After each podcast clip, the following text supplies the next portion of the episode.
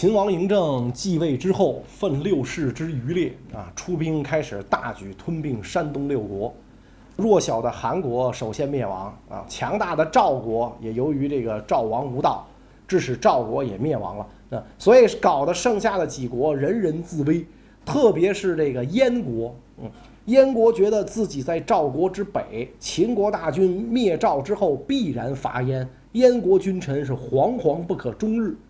要说这个燕国呀，可以讲在这个战国七雄当中是最老资格的诸侯国了啊。想当年这个秦国假装跟燕国结盟啊，让燕燕国送太子为人质啊，这就是太子丹到了这个秦国做人质，所以这个燕太子丹在秦国就度过了一段屈辱的岁月啊。我们讲这个他人质的。呃，日子都不太好过，尤其这种弱国送到强国来的人质，所以在这个咸阳上上下下也没人给他好脸色，这就是阶下之囚，随时都性命堪忧的人物。所以这样一来的话，这个燕太子丹呢，一方面是为自己的这个命运担忧，更为自己祖国的命运担忧啊。丑不冷子找了个机会就逃出了咸阳，逃回到了这个燕国。回到燕国之后，一方面他是。要报自己在咸阳受辱之仇，另一方面又希望保全江山社稷。如果江山社稷一旦休，那大家的都是阶下囚，王公贵族的日子就都过到头了。所以当时这个燕太子丹就问自己的老师啊，就这就是太傅嘛啊，太子的老师就问他说：“现在秦强秦大兵压境，燕国微弱累卵，老师您觉得有什么办法能挡住秦兵吗？”啊？老师琢磨半天啊，说形势比人强，秦乃虎狼之师。现在这个呃，如果秦国要真打定主意灭亡咱们燕国，呃，说实在的，我也想不出什么好辙来。那听天由命吧。但是在咱们没有做好准备的时候，千万不要轻举妄动。但是燕太子丹没把这个事儿听进去。过了一段时间，秦国大将樊於期。因为这个犯事儿，逃到燕国来，投奔燕国啊。太子呢就准备收留樊於期，那么这个老师就急忙出来劝说：“这可千万不能这么干啊！他在这个秦国是公安部 A 级通缉令抓的这个要犯，逃到咱们这儿来，咱可是弱国，如果不引渡回去的话，强秦一怒兴师，咱们为这么一个逃人值不当啊！”但是太子丹不以为然啊，说：“我现在要。”抗击秦国就要建立统一战线，统一战线你懂吗？这个就是要联络一切反秦的力量。现在秦国大将逃到这儿来，咱哪能不用啊？老师一声长叹：“我教不了你了，是吧？我说什么你都不听，是吧？你长大了，说这样得了，我推荐一高人来教你。这人比我牛，谁呢？这人叫田光啊。说你找他去吧，你让他教你，他肯定比我主意多。”太子丹一听大喜，备下厚礼，轻车简从去拜望田光。没想到田光当时有病在床，都起不了床了啊！田光说：“我这样已经是好多年了啊，瘫痪在床，是吧？幸亏这个政府对我不错，还有医保，不然我早死了。说，所以我也教不了你啊，我也救不了国。说这样得了，我再给你推荐一人，我给你推荐这个人肯定灵。”太子丹说：“行啊，你这、你们这都、你们干嘛的？你们都是猎头啊？这怎么个意思？是吧？说你们推荐这，你推荐这人是谁？”田光说：“我推荐这人名叫荆轲。”然后这个太子丹一想：“哎，这个人好像我听说过。”说荆轲呀，很厉害，爱干两件事，一个是读书，一个是击剑，文武全才啊！在那个年代，你想是吧？又能认字儿，又能耍剑的，那不就是这个这个文武全才吗？然后说好，那去请这个荆轲来。荆轲书读的怎么样？剑耍的如何？这个史书没有记载，只记载过两件事儿，说他拜访过两位名闻天下的大剑客，然后人家跟他一聊，一瞪眼他就走了。啊，最后这俩剑术高手对他的评价都是百分之百一外行啊，蒙事儿了。而且他还想以自己的剑术出示自己的祖国，但是他的国君魏元君也没重用他啊，估计也不咋地。到了燕地之后呢，荆轲摆出一副这个名士派头，跟一个土狗的叫高渐离，俩人感情很好。这高渐离擅长击筑，筑是一种十三弦乐器，那打击打击弹拨不天天击筑，俩人在在这个闹市慷慨悲歌，引来大多数人围观啊！你看这俩行为艺术家干的挺好，所以这样一来。名声就传出去了，你甭管怎么干啊，只要我能露脸儿就行。那个年代，你想他资讯传得很慢嘛，就靠人口口相传，金杯银杯不如自己的口碑，是吧？所以俩人这个名声越来越大。太子丹就去拜访荆轲啊，早听说荆荆先生您是吧，这个书读得不错，剑耍得不赖，是吧？还会唱歌，说您愿意不愿意为这个这个我们燕国出力啊？荆轲说没问题啊，是吧？哪管饭吃，我给谁出力啊？所以，这个太子丹就把荆轲迎入到自己府上。荆轲说：“你找我，想干什么呀？”太子丹一听这话，慷慨激昂，跟荆轲讲：“现在强秦大兵压境，眼瞅我们燕燕国国王在即，但是呢，我国力弱小，实在不是秦军虎狼之师的对手，正路走不通，我就只能想邪的。说这样得了，我想啊。”派一个人出使秦邦，带着厚礼去游说秦王。如果秦王能够贪图厚礼的话，那么呢，他收下这份礼物，不再伐燕，则全燕百姓之幸；如果他不干，那么就在当庭之上，这员勇士抓住秦王衣袖，是吧？搂袍撸带，一刀把他刺死，就跟当年这个曹刿劫持齐桓公似的。这么一来，秦王一死，秦国群龙无首，必然大乱，也保我燕国一方太平。先生，您觉得这主意怎么样啊？荆轲不动声色，那心里可能想着二百五这主意，那扯是吧？但是不好意思说嘛，吃了人家的嘴软了是吧？不好意思说。然后这个燕太子丹就盯着这个荆轲，那一直渴望得到荆轲的答复。见荆轲半晌不出声，燕太子丹才说：“说我觉得这样的人才。”非先生你莫属，你愿意不愿意担此大任，救我燕国百姓？荆轲一看这个人家太子把话明确说到这儿了，是吧？你你再往往就没有转圜的余地了，就只好说，此等大事需要这个好好谋划，我不能匆匆忙忙的就就答复您啊！您您容我好好想想啊，想个十年八年的吧。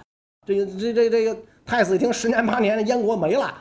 所以他知道这个荆轲不会轻易答应，就拜荆轲为上卿，给他建了府邸，宝马香车、金银财宝天天送，就希望有朝一日能够让荆轲动心，出使秦国，担此重任。眼看韩赵两国全部灭亡，秦国大军四下攻掠，兵锋直指燕地。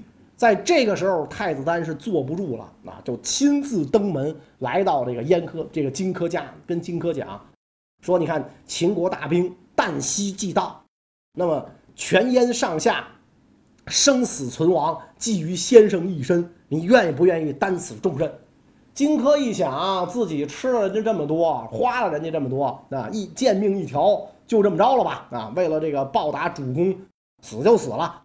荆轲说：“这种事儿啊。”不是容易干的事儿，不是你一拍脑门子就能想出来就就干。这个事儿你能够打动秦王的东西，必须是厚礼才能打动。一般的他都看不下，整个天下都是他的了，是吧？而且呢，我出使这个秦庭，如果这个贿赂不成就得刺杀，这个东西我需要趁手的兵器。太子丹说：“这玩意儿全有，你放心，没问题。”说你你觉得能拿什么打动秦王？他说：“第一，把咱们的都抗地区割给秦国，我要都抗地图啊，没问题，这可以。说第二，你说秦王现在最恨谁？太子丹说我不知道，他最恨谁？说最恨逃到咱们这儿来的这个樊无期，樊将军，我把他人头带走。这个太子丹说，都抗地图给你没问题，那是咱燕国的啊，而且呢是也是假给，也不是真的。你刺杀他之后，那说不定咸阳都是我的啊，这这给你没问题。”说樊将军乃落难之人，逃奔我燕国，我把他收留。现在呢，你要让我杀他，失信于天下，这事儿我干不了。荆轲说：“事到如此，你还如此妇人之仁，那到什么时候了，你还心疼？说算了，我不跟你说了，那不跟你说这事儿，我来办，你甭管了。”送走了太子丹之后，荆轲就来见这个樊无期，跟樊无期讲说：“将军，你满门被害，只身逃到我燕国来，你就不想有朝一日报此血海深仇吗？”樊无期说：“我做梦都想啊，是吧？我每天咬掉一颗牙，你知道吗？你看现在我嘴里就剩一颗牙了，我我天天想，但是我流亡之人，赤手空拳，我拿什么去报仇呢？”荆轲说：“机会来了，只要将军你肯借给我一样东西，我帮你报此大仇。”樊於期一听，眼睛亮了。哎呦，你你要什么东西啊？只要我能给的，甭说一样、千样、百样，都可以借给你。荆轲说：“用不着那么多，就借将军项上人头一用。”樊於期说：“你要这玩意儿干嘛呀？我这砍下来就长不出来了，是吧？你得给我说明白，不是不能给你，你给我说明白，你要它干嘛使啊？”荆轲说：“既然如此，我就跟你实话实说，我带着督亢地图和将军人头去见秦王。当庭之上，我抓住他的袖子，一刀。”捅死他，为将军报仇，你看怎么样？樊无期击节赞叹：“不就一颗首级吗？拿去，拔剑自刎。”然后荆轲带着樊无期的人头，带着督亢地图，就准备出发。出发之前，跟这个太子丹讲：“这事儿我一个人干不了，你得给我派个助手。你们燕国有没有什么勇士？”说有，有一哥们叫秦舞阳，十二岁开始杀人，是吧？在在我们燕国。所有人看见都躲着走啊！这个满身煞气啊！说让他跟你去，肯定能成功啊！荆轲说：“好吧，让他跟我一块来。另外，我需要一件趁手的兵器。说也有，徐夫人打造的匕首，天下的有名，花百金买到的，而且浸泡了剧毒，只要蹭破这个秦王一点皮儿，就让他蹬腿儿。匕首卷到地图里边，那然后带着樊将军人头，荆轲准备出发。出发的时候，高渐离来送他。”都知道这是来送死，此一去再相逢，那也许就下辈子的事儿了。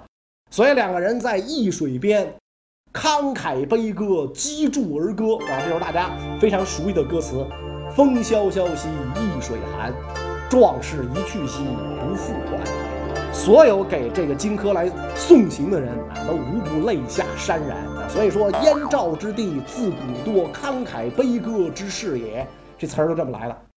然后这个荆轲带着秦舞阳，带着地图，带着樊将军的脑袋，直奔咸阳。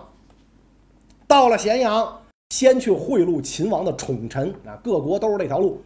哎，重礼送上啊！我们家大王知道这个秦国强大，不敢惹您，先把督亢地图献上。那这些县城归了您了。另外，知道秦王痛恨樊於期，已经把人头带来，请您检验。麻烦您跟秦王美言两句，能不能？接见我们一下，宠臣把这话报给了秦王，秦王非常高兴啊，有这事儿那好啊，白送的干嘛不要啊？下令在这大殿集会，召集群臣接见燕国使臣啊。然后这个荆轲捧着地图，秦舞阳拎着脑袋，那当然脑袋是装在匣里的。然后呢，一起往这个秦国大殿上走。秦舞阳说是十二岁就杀过人，杀人不眨眼。但是，一进这个秦国宫廷一看，好家伙，兵是冰山，将士像海，是吧？刀枪耀眼，盔甲夺目，啊，一个个这个秦军将士凶神恶煞，虎狼一般。秦舞阳吓得脸色都变了，手就开始哆嗦，那捧着这个这装着人头的这匣子，开始啊开始哆嗦，腿就开始打颤，汗流满面，这个这浑浑身湿透了。秦国的兵士觉得很奇怪，哎，这哥们怎么回事？这干嘛呢？他他怎么这样？荆轲非常淡定，回头看了一眼，那就这还十二岁杀人呢？这个这这一辈子不定被人说说这幸亏是是杀，这要打架不不知道被人打过多少回。说您您别担心，他低血糖啊，他这是有有点那个什么，是吧？哎，乡巴佬没见没见识。然后跟秦舞阳说：“你退下，把这人头也给我。”哎，然后一起送到秦王的这个岸上。您看这是脑袋，您瞅啊！秦王一看，哈哈哈哈！你小子也有今天是吧？果然是樊无期人头啊！然后这是我们线上的督亢地图，请大王龙目预览。地图往上一摆，荆轲就拿手扒拉这地图，那把暗杀用的匕首就藏在这个地图中间，所以在咔这地图打开了之后。这个匕首就露出来了啊，因此有这么一句，有就留下一个成语叫“图穷匕现”，是吧？哎，图穷匕现就真实动机就暴露出来了。啪，地图一打开，秦王一看这把匕首，哎呀，大吃一惊。荆轲一把抢起这个匕首，奔秦王就扎了过来。问题是啊，那个年代，尤其是这个君主穿的衣服，宽袍大袖，里三层外三层，就那身衣服啊，很不容易被扎中。而且这个像君主穿的那服装，一般都是绸缎制成的，很滑啊，就那个金属扎在它上面，它它呲啦它滑。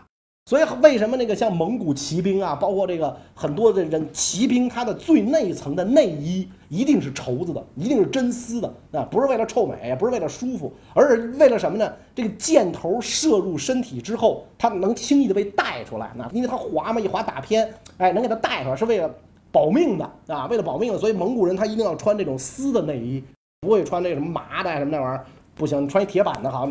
本来没射死，梆一下肋骨断几条，是吧？那那根本就不管用，所以他这一扎，这匕首划了啊，就没有扎中。秦王这个时候就站起来了，站起来之后就绕着宫殿柱子跑。荆轲举着匕首在后边就追，一捅一捅的，反正捅不中。秦王就只会跑。